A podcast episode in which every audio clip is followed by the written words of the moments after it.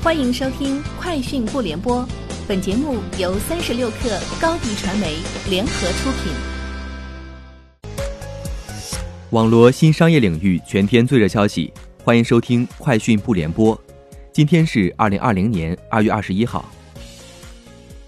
三十六克获悉，网络综艺节目内容审核标准细则围绕才艺表演、访谈、脱口秀、真人秀、少儿亲子、文艺晚会等各种网络综艺节目类型，从主创人员选用、出镜人员言行举止到造型舞美布设、文字语言使用、节目制作包装等不同维度，提出了九十四条具有较强实操性的标准。去哪儿网宣布启动重心扶持计划。减免指定时间段内机票、酒店、玩乐产品代理商佣金、线下门店管理费。此外，去哪儿网针对湖北地区的商家给予一系列的扶持服务，对武汉地区免费接待医疗人员入住的酒店免除六个月佣金，携手保险公司为平台湖北地区合作伙伴提供免费新冠疫情公益保险，建立旅游产品合作伙伴贷款绿色通道，对湖北地区商户的资金需求优先受理，专项支持。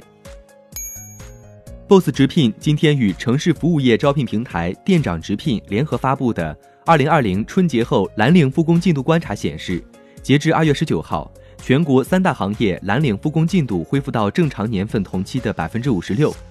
蓝领招工需求亦逐步回升。根据报告数据，受劳动力供给不足影响，三大行业蓝领节后平均招聘月薪达到七千一百零八元，较二零一九年四季度增长百分之十六点八。随着生产秩序逐渐恢复，蓝领薪资水平还会出现持续调整。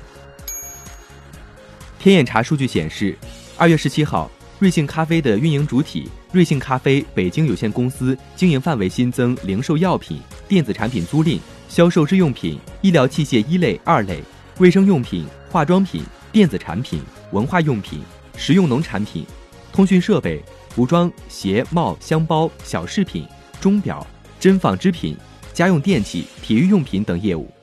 值得注意的是，该公司曾于二零一九年经营范围新增出版物零售。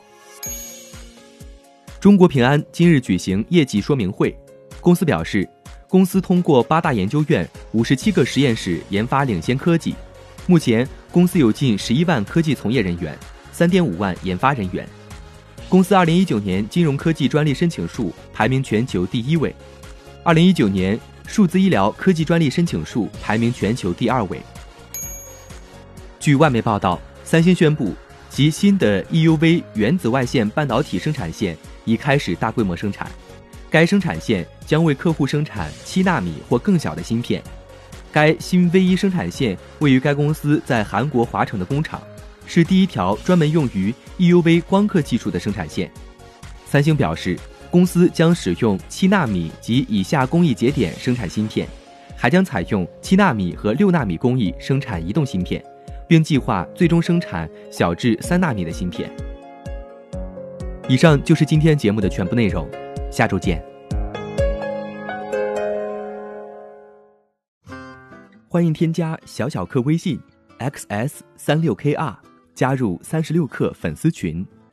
高迪传媒，我们制造影响力。商务合作，请关注新浪微博高迪传媒。